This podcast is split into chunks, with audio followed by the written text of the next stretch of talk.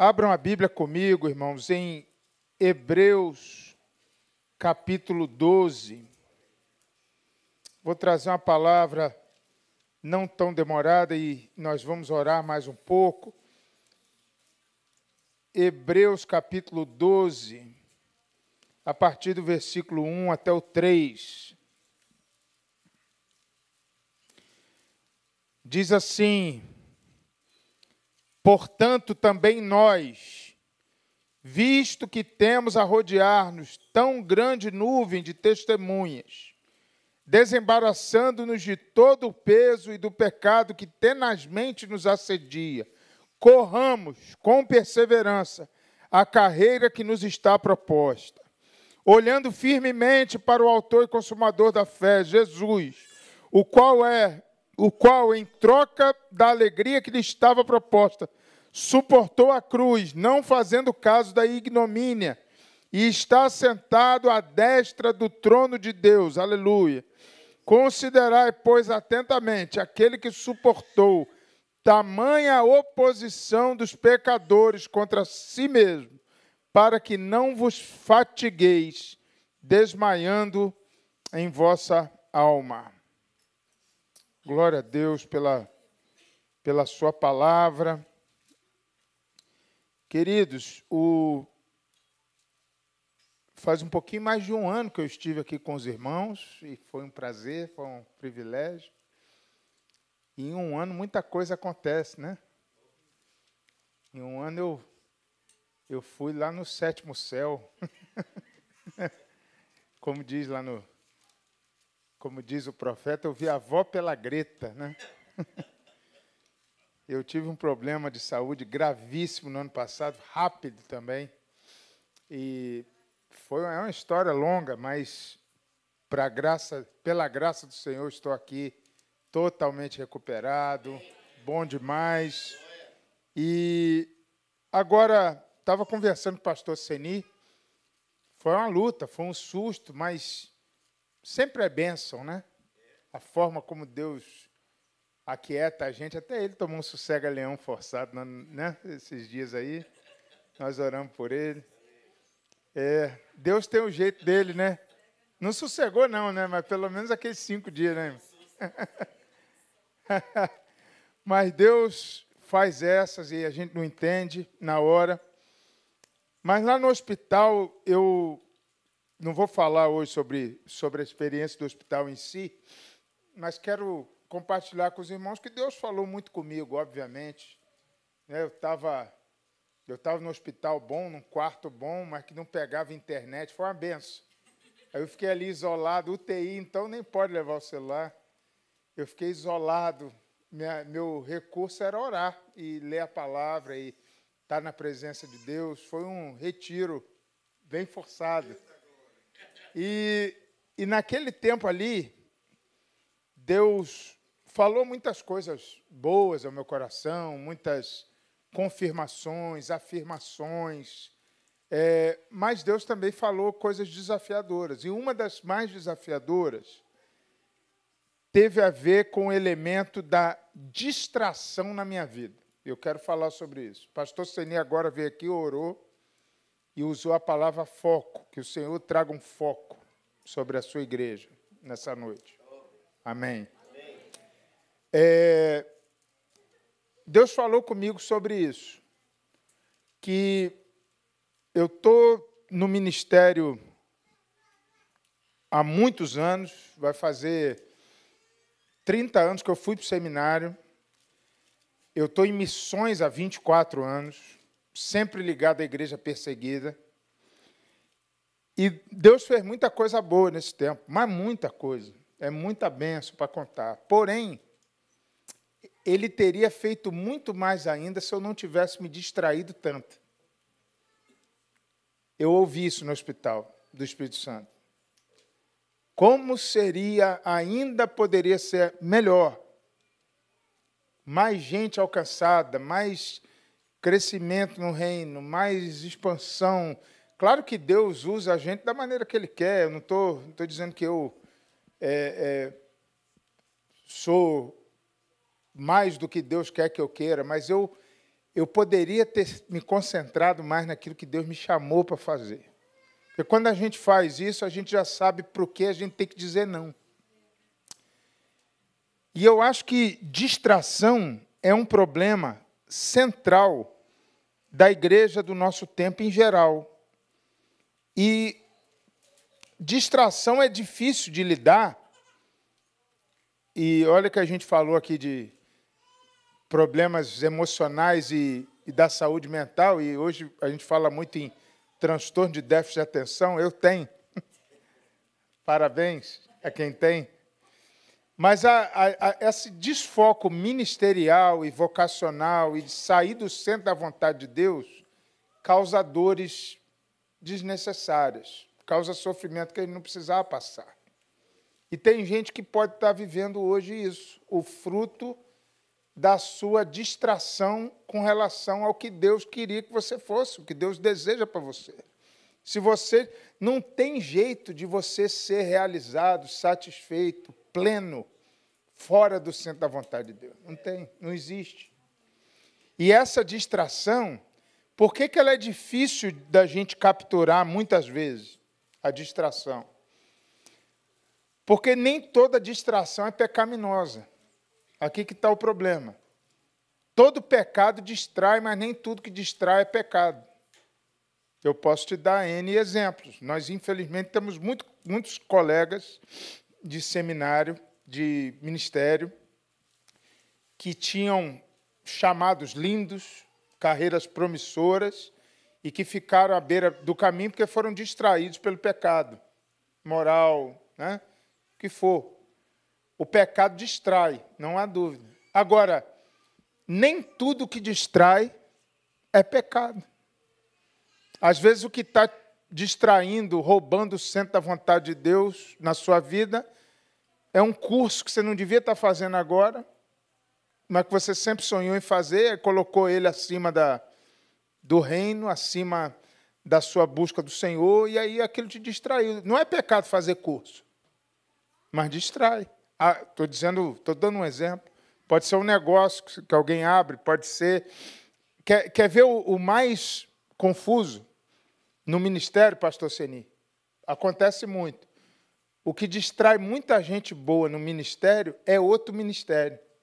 Um ministério que não devia ser o dele. Por exemplo, eu vejo o pastor Seni pastoreando do jeito que ele pastoreia, eu sinto uma alegria e uma vontade de ser pastoreado por ele. Mas, ao mesmo tempo, eu sinto aquele, aquele alívio. Ainda bem que eu não sou pastor, porque é difícil pra caramba. Eu prefiro lidar com o Estado Islâmico, lá, meu pessoal mesmo. O Hamas, negociar soltura. Meu negócio é outro. Cada um com seu chamado, né? Então, assim, só que eu tentei isso aí. Eu tentei, porque eu não sabia dizer não. Ah, a igreja está precisando. Ah, tá bom. Ah, porque. Não, mas está precisando, está sempre precisando. O problema é que se você for fazer o que Deus não te chamou para fazer, é distração. E distração cansa, suga, arrebenta. Você e quem está perto de você. Então, deixa eu te falar de três tipos de distração aqui na vida da gente com relação ao centro da vontade de Deus.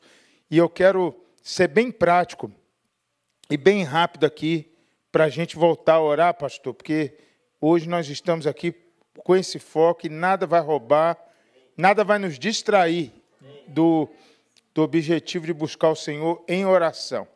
Mas três é, tipos de, de distração aí. Primeiro, a distração da expectativa. Deixa eu falar sobre isso. Expectativa é um negócio que distrai. Do que, que você está falando, pastor? Estou falando de expectativa que pode ter três raízes. A minha expectativa a meu respeito, a expectativa de outros a meu respeito e a expectativa que eu imagino que Deus tenha a meu respeito. Tem muita gente se distraindo do, do olho da mosca, do centro da vontade de Deus, porque está tentando cumprir a expectativa de outra pessoa, ou até sua mesmo, que carregou historicamente. Eu sempre esperei de mim que eu fosse fazer isso ou aquilo. Expectativa distrai muito. Eu tenho um, eu tenho um pecado a confessar, que eu tenho confessado ao longo de, de alguns anos, depois que eu percebi que era pecado. O meu jeito de fazer ministério, que quando você tem um chamado é assim, você tem um chamado específico, você se sente responsável por aquele problema do mundo que Deus te deu para resolver, como se você fosse o único a resolver, o único que pode resolver. Isso é uma, inclusive, é uma das marcas de um chamado para mim. Então, se a gente tiver aqui alguém ligar para mim falando que que tem um cristão perseguido sofrendo isso, ou foi assassinado e precisa cuidar da viúva, das crianças e tirar da Síria para outro país e tal, é, infelizmente eu não vou cumprir minha agenda com você, não vou ficar aqui domingo, eu vou resolver esse negócio. E eu sempre fiz, eu já larguei a igreja no púlpito para fazer isso. Porque eu acreditava que eu estava cumprindo meu chamado, que eu precisava focar e tudo, e em parte é verdade. Porém, tem uma mentira aí que eu acreditei. Eu não sou o único que preciso resolver o problema da igreja perseguida. Eu criei uma expectativa a esse respeito. Quando o cristão perseguido ora, e acredite, ele ora muito mais do que eu e você, ele não ora a mim, ele ora ao Senhor. É o Senhor quem responde às orações dele, não sou eu. O pastor Seni, é difícil ele acreditar nisso que eu vou falar, mas ele não vai resolver o problema de todos os brasileiros e todos os falantes da língua portuguesa no Canadá. Ele não vai conseguir. É, a irmã Eva diz amém. Ele, ele pensa que vai, mas não vai. Por quê? Porque Deus é que é o dono do nosso povo. É, é, é a Deus que a gente ora. A gente, agora, essa palavra é para você. Às vezes a expectativa que você tem é a expectativa que vem de família, que vem. Eu passei muito tempo da minha vida tentando cumprir a expectativa do meu pai, que eu amo, respeito, respeitei muito quando, quando esteve vivo, porém, eu não fui criado por Deus para cumprir as expectativas que não sejam as reais de Deus a meu respeito, porque ainda tem isso. Tem gente que faz expectativa de Deus que não foi Deus que fez. Então, não deixe expectativas te distraírem, elas distraem, elas mexem, e nós vamos orar sobre isso. Nós vamos orar por foco da igreja, por, por foco na sua vida e na minha vida. Deixa eu te dar uma outra tipo de distração aqui. É, uma distração muito comum é a distração da euforia. As três são com E, as três distrações. Expectativa, agora eu vou falar de euforia. Mas euforia não é uma coisa boa, pastor? É, depende. Euforia é, inclusive, o resultado de algumas drogas, né? É, alucinógenas, sei lá, eu não sei a diferença de droga, mas euforia é um dos. O, o transtorno bipolar ele varia entre o depressivo e o eufórico, né? A euforia não é necessariamente boa ela é boa. Quando a gente está na presença de Deus, dá aquela alegria, né? Da euforia pode ser interpretada de várias maneiras. Deixa eu dizer para você do que, que eu estou falando quando eu estou falando de euforia aqui, como elemento de distração. Euforia, para mim, é o seguinte: nesse final de semana, não é porque eu estou aqui, é porque o Espírito Santo está nesse lugar. Deus vai fazer uma grande obra no nosso meio. Eu não tenho dúvida. Mas aí tem muita gente que euforicamente vai atender chamados, vai fazer voto financeiro, vai falar, não, eu vou dar minha vida para missões. Aí, daqui a um ano você vai estar sentindo culpa porque você euforicamente se distraiu do que Deus estava realmente levantando para fazer. Gente, eu preguei em todos os estados do Brasil, falando de igreja perseguida. Não tem um lugar que nego não é nocauteado, porque é difícil é, ouvir. Não tem mais um lugar que não acontece isso. Não foi só aqui no Retiro, não, pastor. E não é minha palavra, é o Espírito Santo. Porém, não tem um lugar também que eu já via jovens assim, menino, garoto, pastor, estou largando tudo, estou vendendo tudo, e às vezes eu tinha que convencer o cara, não, rapaz, vai estudar, fica aqui, termina. Não, eu tô... aí fazia besteira. Euforicamente, tem muita gente que se distraiu na euforia. A Bíblia não diz que não pode planejar, não, é preciso.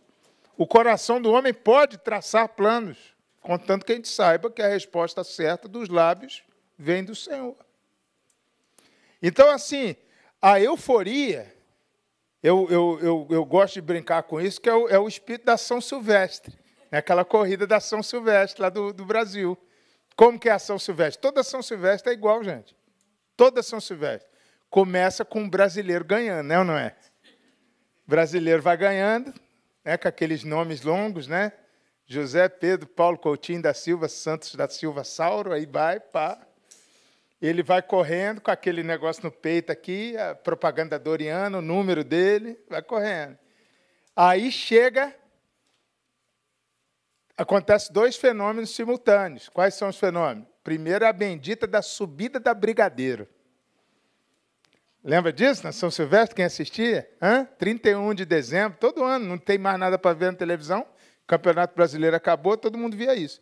Aí o brasileiro está ganhando. Aí ele vai subindo aquele morro ali, aí ali ele descobre que a gasolina é batizada. Ali ele descobre, ah, não, não aguento não. São dois fenômenos, a, a subida da Brigadeiro e, ao mesmo tempo, simultaneamente, naquele momento da, da prova, pousa um avião da África, no meio da pista.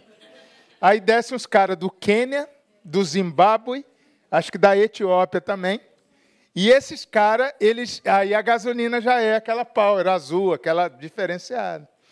E esse, qual a diferença? Esses caras estavam correndo desde o início, mas eles vieram guardando. Aí chega lá no finalzinho da prova, faltando um quilômetro, um olha para o outro e fala assim: ganha aí que eu já ganhei em Berlim. Aí, aí eu acho que eles fazem ali rodízio. Eles fazem um negócio, é, é diferente. Agora, o brasileiro não, o brasileiro sempre fica em quinto, porque eles, eles inventaram outro ponto no pódio, só tinha três. Eles inventaram um quinto para botar o brasileiro, aquele da Doriana, do nome longo, é ou não é? Porque não estou falando mal de brasileiro, eu estou dizendo que na euforia a gente se distrai. E, e, e, se você quiser que eu fale de brasileiro, eu até falo, porque eu acho que tem um elemento cultural aí. Então, é, é, é bom a gente orar por isso. Senhor, não deixa eu me distrair, nem pela expectativa de ninguém, nem pela euforia. E em último lugar, para a gente fechar e orar de novo, olha o versículo 3, gente, olha só, diz assim: Considerai, pois, Hebreus 12, 3, considerai, pois, atente, atentamente aquele que suportou tamanha oposição dos pecadores contra si mesmo para que não vos fatigueis, desmaiando a vossa alma. A terceira coisa aqui, gente, é a,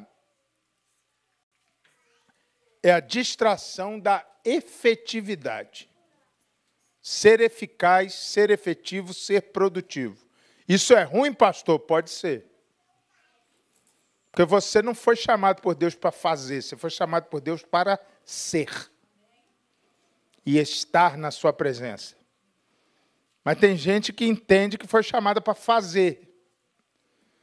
Então veja bem, produzir é necessário, produzir é preciso, é preciso ser eficaz, é preciso ser efetivo, até o ponto disso aí não nos distrair.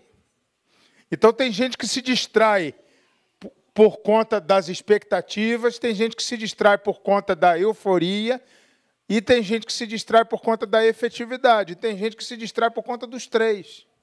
Meu caso. Então, você foi chamado para dar frutos espirituais, sem dúvida. Mas você. É interessante, eu, eu me lembro do texto da escolha dos doze.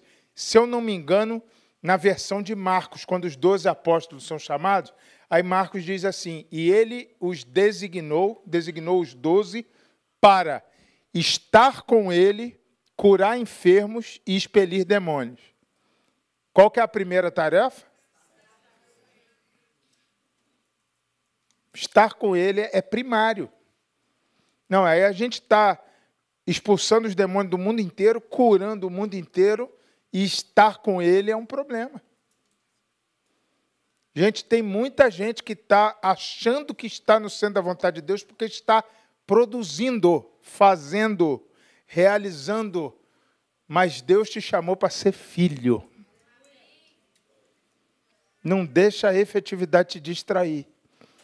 Eu devo ter contado no retiro, mas vou contar de novo. Irmãos, o, eu, hoje tem uma agenda que é pesada ainda para mim, mas ela nem se compara ao que já foi. Teve uma época da minha vida que eu viajava 230 dias ao ano. Eu tenho vergonha dessa época. E a razão que eu tenho vergonha é porque eu estava viajando e assim, não parar para respirar.